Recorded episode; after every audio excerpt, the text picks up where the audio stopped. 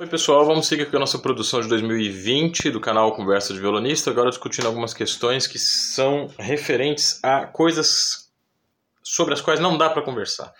O canal tem abordado vários aspectos diferentes de assuntos relacionados com o violão, sempre tentando dar esse suporte de uma opinião talvez especializada aí para ajudar a galera a se orientar um pouco nesse grande turbilhão de informações que é a internet, né? E eu acho que é importante a gente falar sobre as questões que dizem respeito aos às lacunas, né, que são é, impossíveis de preencher através dessa nova ferramenta virtual de aprendizado que nós aprendemos a, a nos acostumamos a utilizar para filtrar informações né, e tudo mais. Uma das grandes fragilidades desse processo de educação, e, e aqui eu quero deixar bem claro assim que eu não estou fazendo nenhuma crítica ao, ao sistema ou a plataforma no YouTube ou a possibilidade de você enriquecer o seu conhecimento através da internet. Mas é importante que a gente saiba que qualquer método, qualquer sistema tem fraquezas e nós precisamos saber quais são as fraquezas desse novo método que tanta gente tem utilizado, tá? Uh, um desses, desses elementos que nós temos que ter muito cuidado, muita atenção, e por isso o nível de reflexão da gente ao utilizar a ferramenta da internet precisa melhorar e aprofundar, é, é que é muito difícil na, na, na, internet a gente desenvolver uma virtude que os gregos antigos chamavam de frohaireses. Palavra grega muito complicada, cada pessoa escreve isso em português de um jeito, a gente coloca um Y para parecer mais chique, mas a, a Frohaireses, na verdade, é um conceito muito rápido de compreender, muito fácil de, de, de saber o que é, mas muito difícil de aplicar, tá? Então eu vou gastar um pouco de tempo desse vídeo para explicar para vocês o que, que significa esse contexto e com, eh, esse conceito e como que ele pode ser utilizado no nosso estudo é, no instrumento, tá? No violão, que é o que é o que interessa aqui. Traduzindo literalmente, Frohaireses significaria talvez a virtude do saber prático. O que, que significa isso? É aquela capacidade que um mestre de ofícios tem de saber a cada situação nova que ele apresenta, que, que, que apareça na frente, como aplicar corretamente uma teoria. Mais uma vez, uma pessoa que é mestre no seu ofício, ela vai se deparar com situações que são sempre novas, né? Você vai construir, por exemplo, vamos pensar no marceneiro que precisa construir uma cadeira. A qualidade da madeira dessa cadeira não tem como ser assim absolutamente a mesma, porque as árvores são diferentes. Cada tira, cada tábua que você corta, ela vem de uma forma diferente. Essa madeira passa por processos de secagem é, que dão a ela atributos bastante variáveis ao longo do tempo. Então, um bom marceneiro, ele sabe, cada vez que ele corta um pedaço de madeira, como que ele tem que trabalhar essa madeira para fazer uma cadeira forte o suficiente, resistente o suficiente para aquilo que ele está tentando atingir. Tá?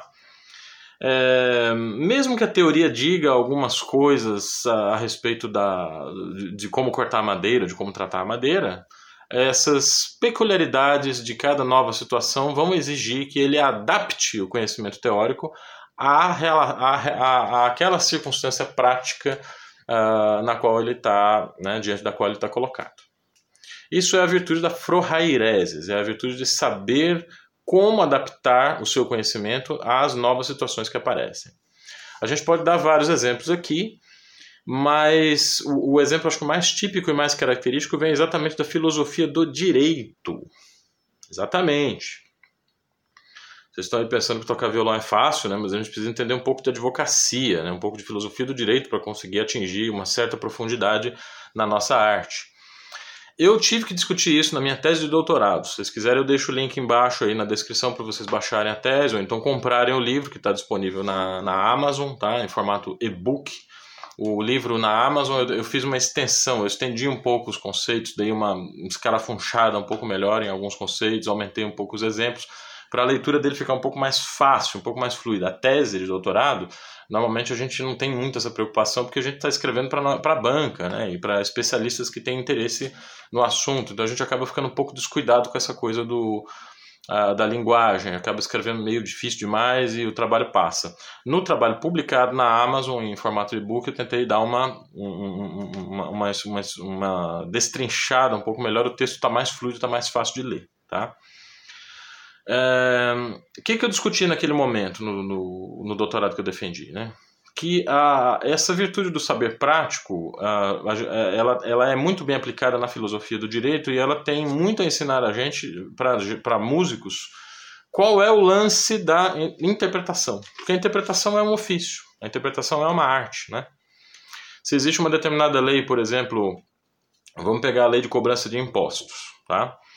A ideia da, da cobrança de impostos é que a gente consiga, eu, eu, vou falar em condições ideais, tá bem? Em condições ideais, a ideia de cobrar impostos deriva da ideia da cooperativa, quer dizer, cada um contribui com um pouco de dinheiro ali que está concentrado no Estado e esse dinheiro é usado para atender as necessidades gerais dos indivíduos, isso idealmente falando, certo? Então, por exemplo, asfalto, iluminação pública, a montagem de empresas estatais para transporte coletivo, tudo isso sai dos impostos, né? A canalização de água, tratamento de água, Rio de Janeiro aí está sofrendo com tratamento de água nesse momento, né? Tudo isso é feito porque existe imposto, tá? É, se uma pessoa, por exemplo, que ganha um salário mínimo é, paga a mesma quantidade de imposto que uma pessoa que ganha um milhão de reais, na proporção, essa regra está aplicada de maneira injusta, porque proporcionalmente a pessoa que ganha menos paga mais imposto do que a pessoa que ganha mais. É, é isso que está por trás do que a gente imagina aí, a gente tem ouvido falar a respeito da questão do imposto progressivo, né, que é um imposto que, é, que, que a alíquota do imposto, a percentagem do imposto aumenta quanto mais a pessoa ganha. Quer dizer, isso foi feito nos Estados Unidos, por exemplo, nos anos 80, chegou a se cobrar 80% de impostos sobre transmissão de, de sobre sobre, sobre herança. Né? Então a pessoa, o pai que queria transmitir a herança ao filho, ele era chupinhado ali em 80% do valor dessa herança a partir de valores muito altos, a partir de valores muito elevados. Isso acabou incentivando os milionários americanos a fazerem doações para universidades onde os seus filhos estavam matriculados, que eles achavam que era uma forma mais interessante de investir no futuro deles e das universidades para onde esse dinheiro ia. Eles preferiam não deixar esse dinheiro com o Estado. Enfim, é, é, se a gente pensar que a lei dos impostos ela visa a distribuição de uma certa justiça social, uma distribuição de renda, a forma de fazer, de aplicar essa lei, leva a, a lei a cometer uma injustiça, porque ela acaba cobrando proporcionalmente mais de quem ganha menos, certo? Então esse é um exemplo bem concreto assim, de como que a frohaireses é necessária e de como que a aplicação de uma lei é, se, se a lei, se uma lei for justa, mas for aplicada de maneira errada, ela pode é, instaurar a injustiça ao invés de instaurar a justiça. Outros exemplos, assim, será que nós podemos é, atribuir a mesma pena a um, um, assassino e a um ladrão de galinha que rouba para comer? Esse é realmente assim o, o exemplo mais drástico de todos, né? Você tem que mandar para a cadeia pelo mesmo tempo, né? Uma pessoa que está passando fome rouba uma lata de ervilha no supermercado e uma pessoa que está que tá bem, que tem uma condição de vida legal e rouba um tênis, por exemplo, rouba uma coisa supérflua. A penalidade por esses dois roubos tem que ser a mesma, né? É um debate que existe na sociedade e é por causa disso que a gente vê penas tão disparatadas, né? penas tão diferentes serem aplicadas a casos em tese semelhantes. Né? Uh, matar em legítima defesa, por exemplo, os atenuantes criminais, é, tudo isso tem a ver com essa virtude uh, que é descrita por Aristóteles como a frohaireses, essa virtude do saber prático. Quem fala muito sobre essa virtude é o Hans-Georg Gadamer, que foi o filósofo que eu estudei no meu doutorado, se vocês quiserem baixar eh, comprar o livro ou baixar a tese, vocês vão poder ler ali uma discussão bem detalhada a respeito dessa, dessa virtude. Tá? No que, que ela interessa aos violonistas e de que maneira que o desenvolvimento dessa capacidade de aplicar a teoria a, a, a, a situações práticas concretas que exigem né, uma aplicação, como é que isso pode ajudar os violonistas? Eu vou dar um exemplo em relação a um vídeo no canal, é, que está aqui no canal, vocês podem procurar, eu deixo também na descrição, que é sobre a, a fórmula das, das seis notas aplicadas à mão esquerda. Né? Então, está ali descrito num desses vídeos do canal que a fórmula das seis notas é uma combinatória que começa a partir do dedo 1. Desde as notas em sequência, né? quer dizer, qualquer, qualquer nota que você pegue como começo, o exercício segue usando o dedo seguinte até chegar ao dedo 4 e volta. Certo? Ah, depois que, que a gente traça essa, essa, esse princípio geral né, de funcionamento do exercício, a gente faz uma combinatória com todos esses dedos. E faz, por exemplo, o segundo exercício, o primeiro exercício começou com um dedo 1 e 2, o segundo começa com 1 e 2 também, mas inverte o 3 e 4. Ao invés de 1, 2, 3, 4, eu faço 1, 2, 4, 3. 4, 2, volta 1 e aí recomeça. Tá? A, a fórmula 3, a terceira fórmula é 1, 3, 4, 2, 4, 3 e 1, e assim por diante. Então, está tá bem explicado lá no vídeo como é que é feita essa sequência. Isso é uma tese, é uma teoria, é uma proposição de exercícios. Como é que a Frohaireses pode nos ajudar aqui? Entendendo que a finalidade de todas essas combinações não é simplesmente mexer os dedos, mas é desenvolver uma determinada sensação neuromotora. A pressão necessária para que a corda encoste no traste e produza um som limpo é muito pequena. E a maioria das vezes nós violonistas estamos tocando com excesso de força e trazendo tensão desnecessária para nossa mão. Tá? É interessante que a gente passe pelo menos uns 20 minutos todos os dias ou que recorrentemente a gente volta a esses exercícios, volte a esses exercícios de base para se acostumar com essa pressão. Né? Basicamente, essa pressão é, é uma pressão que não incomoda o posicionamento dos outros dedos. Então, se você usa o dedo com muita força, os outros dedos tendem a se fechar.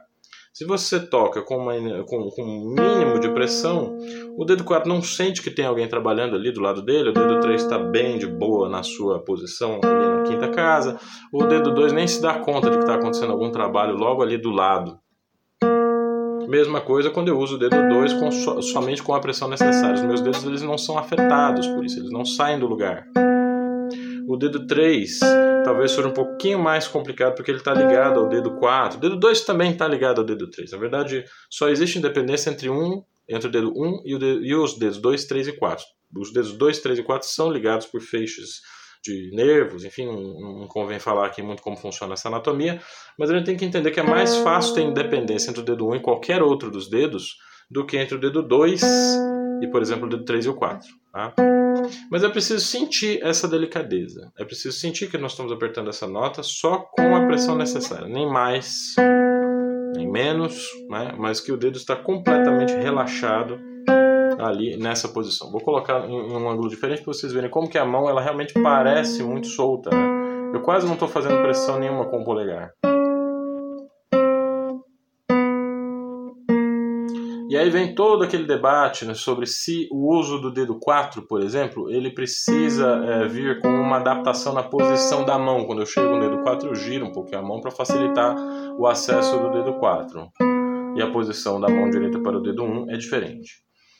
É, as duas coisas, as duas formas de estudar esse exercício estão certas. Tanto é necessário eu ter uma mobilidade das juntas dos dedos da mão esquerda, independente da posição do pulso e da mão, como também é necessário que eu use o pulso e a mão para ajudar o movimento dos dedos da mão esquerda quando é necessário. Se nós formos olhar para a mão do Marcin Dilla, por exemplo, que é um violonista que tem uma técnica é, exuberante, a gente vai ver que ele utiliza muita movimentação na mão esquerda. E esse, essa movimentação, que para alguns pode parecer excessiva, é a razão pela qual ele tem muita saúde é, violonística, quer dizer os movimentos é, que, ele, que ele faz induzem ao relaxamento, induzem à redução da força, induzem a, a, a você trabalhar quando você relaxa três dedos, esse dedo que está fazendo a pressão tende a relaxar também. Né? Nunca vai pegar uma, uma corda com uma pressão excessiva, porque justamente o braço inteiro está tá ajudando, por exemplo, nessa passagem aqui. Né? O dedo 1 um está ajudando, está sendo ajudado pela posição do braço, se eu uso o dedo 4 assim, eu estou numa posição que é ligeiramente desconfortável para ele. Mas se eu jogo um pouco o braço para cá, o braço inteiro está colaborando com o dedo 1, com o dedo 4, certo?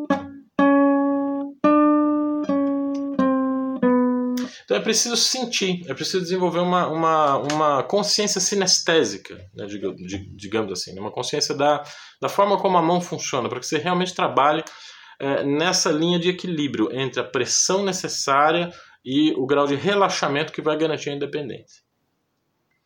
Como saber, quando eu estou fazendo o exercício, é, primeiro, quais desses exercícios eu tenho que fazer, quando utilizar a mão, quando não utilizar a mão, como é que eu sei disso?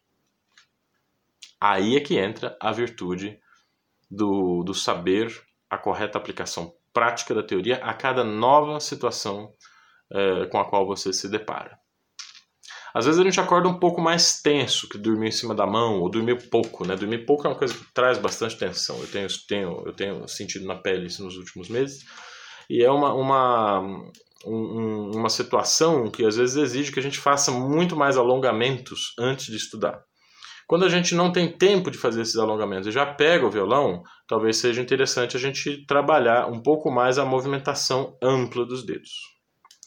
Se a gente está numa fase legal, está de férias, não tem grandes transtornos ali no momento que a gente está passando, se a gente tem tempo de descansar, tem tempo de alongar, aí talvez seja necessário controlar um pouco mais o movimento e trabalhar a mão esquerda. Estou falando só da mão esquerda, tá? não vou nem falar da direita hoje.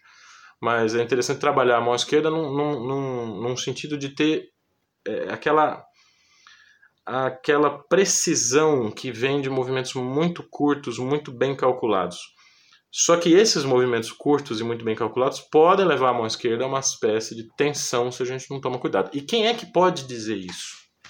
Geralmente só o professor que está olhando para você dentro de uma sala de aula, ele pode é, é, através de, um, de, um, de, uma série de processos que a gente aprende na experiência, né? Você tem que ver, os, você tem que ter muitos alunos, tem que ter tido muitos alunos para aprender a diferenciar uma mão tensa de uma mão que está só uh, trabalhando movimentos curtos.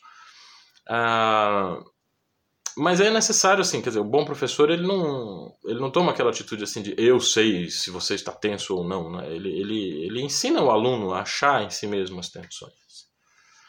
E é importante que a gente tenha essa, essa consciência que está diretamente ligada a que tipo de exercício a gente vai fazer naquele dia.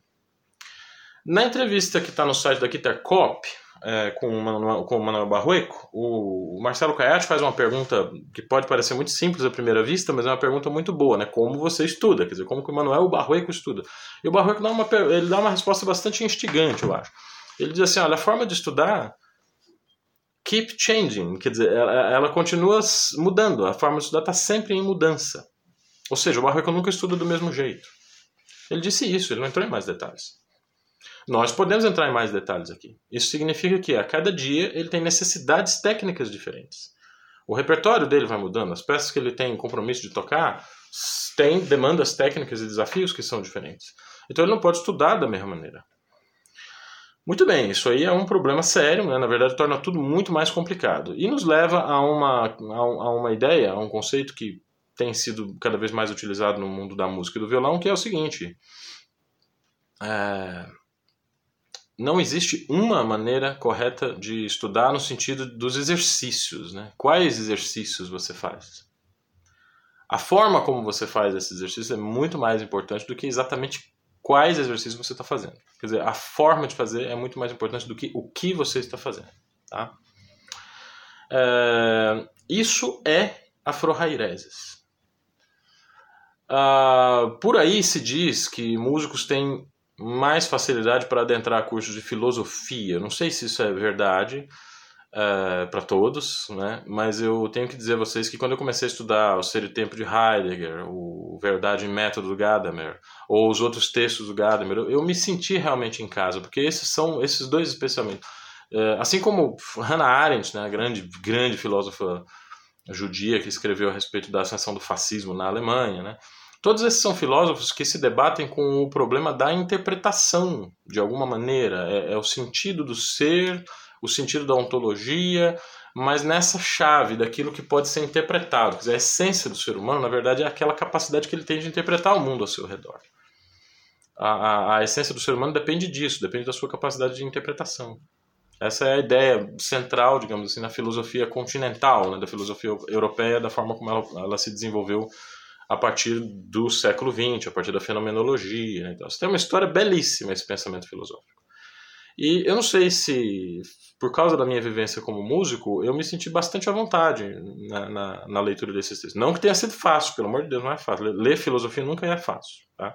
Tem muita gente aí que faz curso de curso de filósofo pela internet, lê dois livros e se acha já o próximo Kant, o Kant da próxima geração. Não é assim. A filosofia demanda muita conversa, muita leitura de texto, muita aula, muita discussão, debate e, e anos para que a, o conhecimento se decante na cabeça, que a gente acostume a lidar com os conceitos. Né? Mas é, é eu estou dizendo tudo isso para dizer para vocês que o, exatamente o conceito de Frohaireses ele foi bastante fácil, bastante fluido para eu entender, exatamente por causa dessa vivência no violão, é, que me permite um, um, um, sentir assim na carne, digamos assim, né? o que é essa necessidade de aplicar o saber teórico a cada nova situação que apareça na sua frente. Tá? Eu tenho usado todos esses conceitos nas aulas que eu, que eu dei. Né? O meu doutorado ele serviu principalmente para que eu aprendesse, digamos assim, a fazer pesquisa, mas também que eu melhorasse a qualidade das minhas aulas na, na graduação e na formação de violonistas, eh, mesmo na iniciação. Tá? Porque essa ideia do saber prático muda completamente a nossa relação, inclusive com os métodos. Muita gente aqui do canal tem perguntado o que, que eu devo tocar para aprender a tocar violão bem, quer dizer, qual é o repertório que eu tenho que tocar. De cara, eu tenho que dizer que não sei se importa tanto o que tocar quanto como tocar. É claro que existe um repertório de base, existe um repertório iniciante, e eu tenho falado sobre esse repertório aqui. A gente fala muito dos estudos do Op 60 do SOR, né, que são lindos, musicalmente muito bem construídos, e as demandas técnicas são possíveis de serem atendidas por violonistas iniciantes. São peças que rendem, né? Mas é, tocá-las da forma errada também não vai me conduzir a bons resultados. Por isso que é importante a gente construir a sensação né, de que a gente tem quando toca uma peça. Uma peça sempre tem que parecer fácil, a gente tem que sentir a execução daquela peça, é, sentir que aquilo está simples, sentir que aquilo está fácil de ser feito. E quando a gente consegue perseguir essa sensação de facilidade, aí vem a necessidade do desenvolvimento da frohaireses. Porque para manter essa sensação de facilidade, muitas vezes a gente tem que mudar o andamento do exercício, tem que mudar ligeiramente o exercício. E isso vai fazer com que a gente produza praticamente assim um caderno de estudos para cada aluno que a gente tem. Não é suficiente você pegar a escola racionada da guitarra do Emílio Pujol e estudar todos aqueles exercícios, os quatro volumes. Você vai ter que, em algum momento, você vai precisar fazer adaptações desses exercícios.